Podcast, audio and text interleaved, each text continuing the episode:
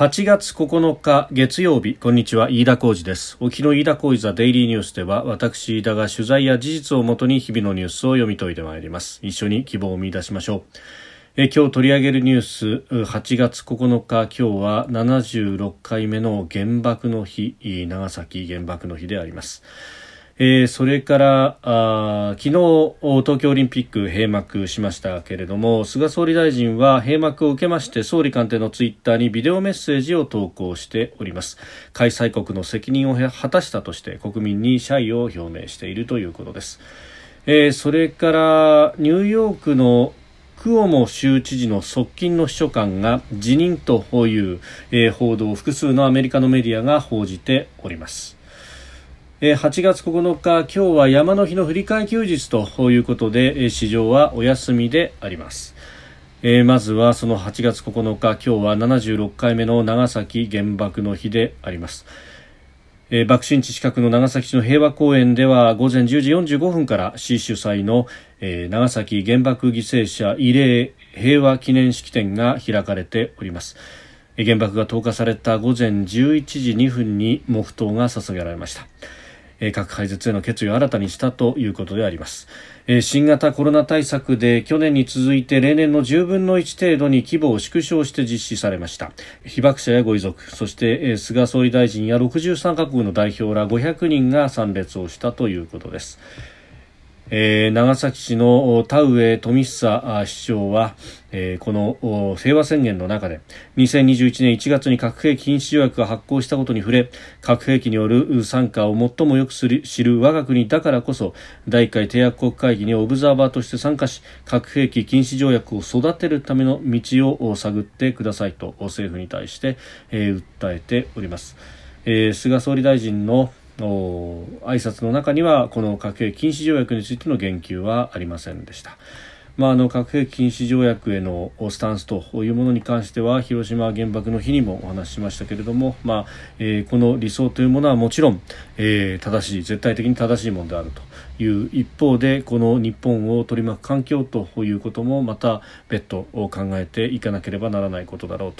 というふうにも思います。えー、そしてですねあの今日この平和記念式典は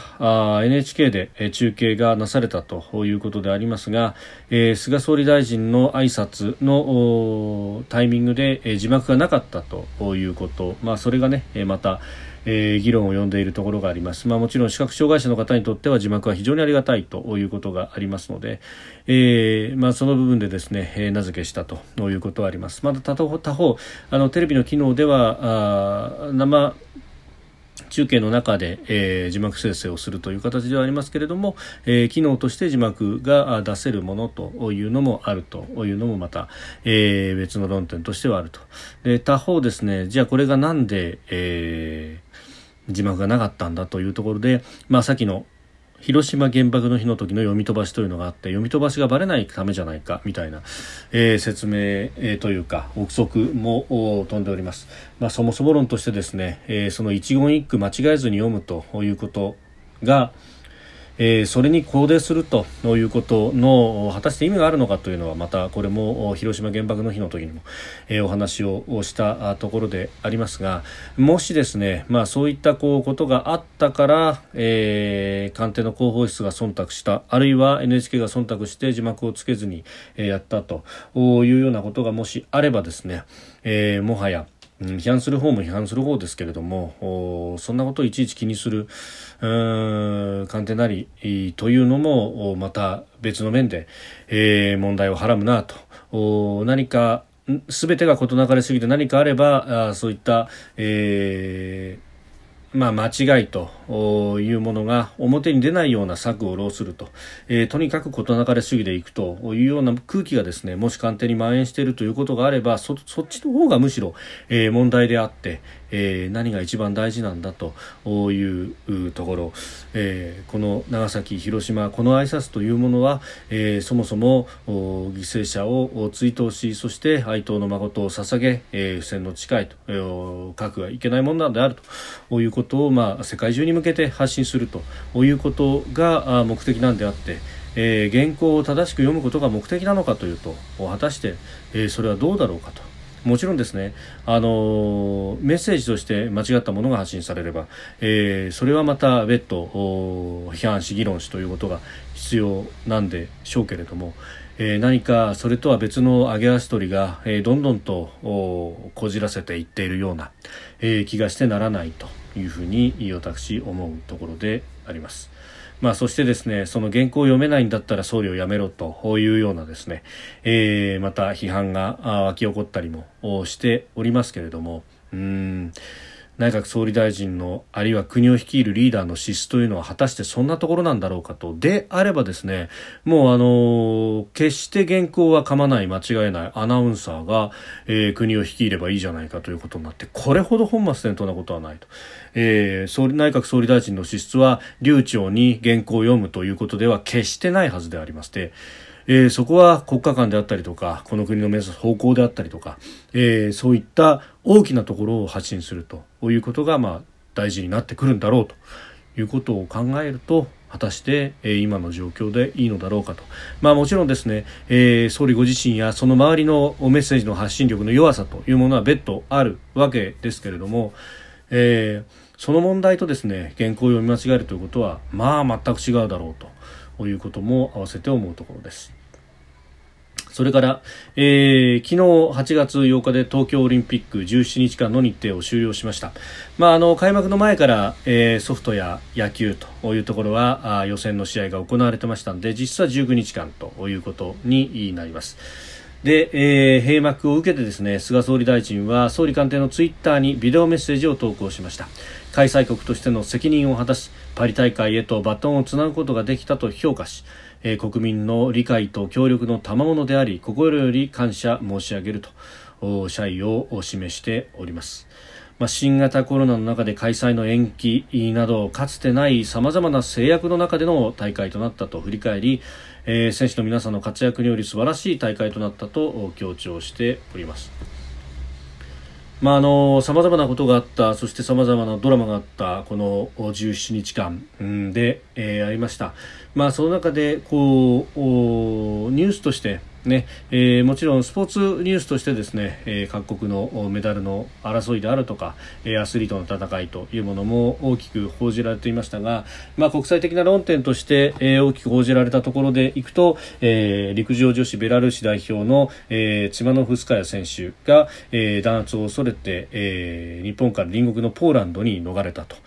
亡命をしたということであります。まあ、あの国からですね強制的に出国を促され、そして羽田空港で手続きまで行ったところで、SOS を出国直前に警察に助けを求めたということでありました。で、そこから一夜明けたところで、ポーランドの大使館がえー、これを受け入れるということが出てで、えー、夕方にはポーランド大使館に入り、えー、ビザが発給され、え、亡命をしたと。いう形になったわけですが、えー、週末にかけてですね、えー、このポーランド駐日ポーランド大使の、えー、パベウ・ミネフスキ氏が、え、取材に応じて、え、おります、え、読売朝日のインタビューに答えて、え、おりますがまず8月の1日羽田空港で、えー、保護されたということがありましたがその夜にはご本人が、亡命先としてオーストリア、チェコと並べてポーランドの名前を挙げていたということで、うん大使はその晩のうちに隣国リトアニアの駐日大使と電話で協議をしたということを明らかにし、まあ、あのご本人の決定を待とうじゃないかというふうに話をしたということでありました、えー、ただその1日の深夜には、えー、ポーランド大使館の領事に対して、えー、チマノフスカヤ氏本人から電話が入ったということで、えー、これに対しては人道ビザの申請に対して即座に支援をする用意があると伝えたということです。まああのさまざまな国が交互に上がった中でポーランドを選んだというのは実はこのベラルーシという国とポーランドは、えー、東西で国境を接しているという国でありましてそして、えー、旦那さんが、えー、国境の町ブレストという町の出身で、まあ、ポーランド語が非常に達者であるということ、まあ、その辺を考えると暮らしていく上で最も暮らしやすいところポーランドなんではないかと。えー、いうことだったようであります。またポーランドは過去1年間にベラルーシの方150人に対して、えー、人道的な理由でビザを発給していると、えー、いうことも、まあ、念頭にあったようであります、えー、そして、まあ、その受け入れ先が決まってから、えー、スムーズに移動がなされ、えー、ビザが発給されでさらに翌日の朝には成田空港へと移送移動し、えー、便を直前で変更しながらですね亡命ができたと。いうあたり、まああの表立ってのところというのはポーランドの大使館があ出たわけですけれども、えー、日本の警察や外務省などとの連携が非常に重要であったと、えー、移送大使館の安全確保など日本の当局の協力がなければ秘密を要するこの難しい任務は達成できなかっただろうと、えー、感謝を述べたということです、えー、現場では、まああのこういったことが起こると、えー、強権的な国家、えー、しかもこのベラルーシは、えー、国民のデモ、そしてその弾圧というのが起こってから、えー、8月はちょうど1年に当たるというようなところでもあり、そのタイミングでこういったことが世界中でニュースとして駆け巡るということになると、非常に政権にとっては都合が悪いということがありますので、まあ、なんとかして、えー、妨害をしようと、奪還をしようというようなことを試みていたとしても不思議ではないという中で、現場は必死に任務を遂行したであろうということが、まあ、大使の、え、インタビューの中でも非常に垣間見えるところであります。まあ、あのこの大使館への移動というのは警察車両で、え、到着をしたということで、え、ありますし、まあ、あのそれまでの間に外務省などとのやり取りというものもあったと。ということで、まあ、この辺、えー、日本側の行政の動きというものも、まあ、おいおい報じられるであろうというふうにも思いますけれどもうん非常に今回、えー、このミッションというもの突然、えー、出てきたミッションではありましたけれども、えー、非常に人道的でかつ、えー、素晴らしい対応をしたというふうに思えるんだと思います。それからですね、ところ変わってニューヨークであります。あの、アメリカニューヨーク州のクオモ知事と言いますと、まあ前にも、ちょっと前にもここで、えー、取り上げましたけれども、えー、ニューヨーク州の司法長官がセクハラ疑惑を認定をしたということで、えー、ありました。で、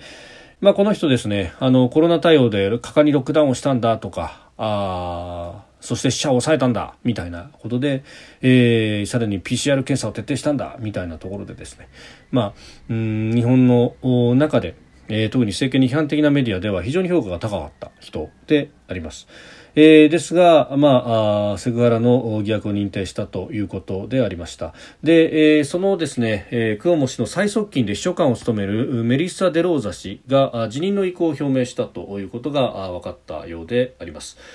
で、えー、このデローザ氏はですね、あのーセクハラの被害者に対して非常に不適切な言動が指摘されていたと。でどういったものかというと、まあ、これ、えー、結構前々からですね、えー、報じられていたところでもありますがセクハラ行為を告発しようとしていた女性に対して報復行為をしたということ、えー、どういう報復行為かというと、え被害女性の機密情報を流すというような、えことをやっていた、まあ、デローザ氏それに関わっていたということが指摘されて、えおります。まあ、これ州の司法長官の認定文書の、中でも指摘されていたことでもあります。で、またですね、このデローザ氏は、あの、新型コロナのその高齢者施設による、おける死者数に関して、えー、実際よりも過小に報告していた、えー、さらに、えー、死者数の公表を遅らせていたということが明らかになっておりますがデローザ氏はここに絡んでいたとうんいうことが、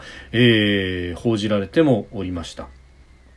ということでですね、まあ結局コロナ対応にしても、もうセクハラ疑惑にしても、まあ砂上の楼閣のようにですね、この、クオモ氏が誇っていたことがガラガラと崩れ落ちていると。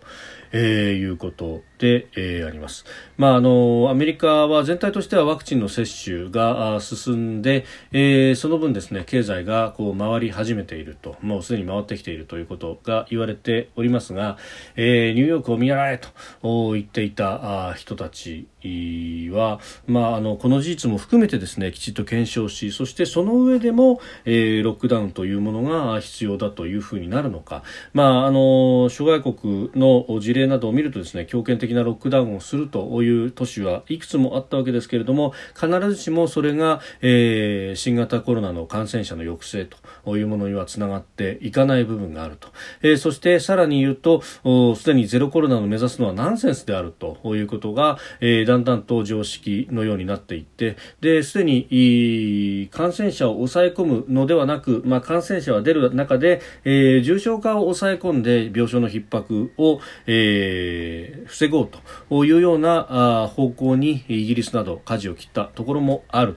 ということです。まあ、このあたり、まあ、ワクチンの接種が進めばですね、えー、重症化はほとんど予防ができるということが、まあ、臨床のお医者さんなども日本の国内の、お医者さんでも驚くほどワクチンは効果があるんだということを言っている方もいらっしゃいますし、まあ、もちろん従来株に比べると効果は落ちると言いながら、え、重症化予防に関してはデルタ株に対してもこのコロナワクチン、えー、十分に効果があるということも言われているところであります。まあ、あのそのあたりでですね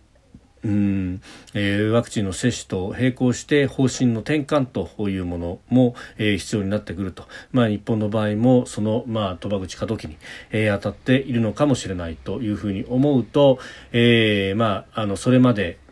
主張してきた、えー、このロックダウンというものの有用性がどこまでということは、えー、改めて考える必要があると思いますし何を根拠にそこまで、えー、主張がなされているのか、え、きちんとそれを説明するべきなんではないかと思います。飯田小泉デイリーニュース月曜から金曜までの夕方から夜にかけてポッドキャストで配信しております。番組ニュースに関してご意見感想飯田 TDN アットマーク Gmail.com までお送りください。飯田小泉デイリーニュース。また明日もぜひお聞きください。飯田小泉でした。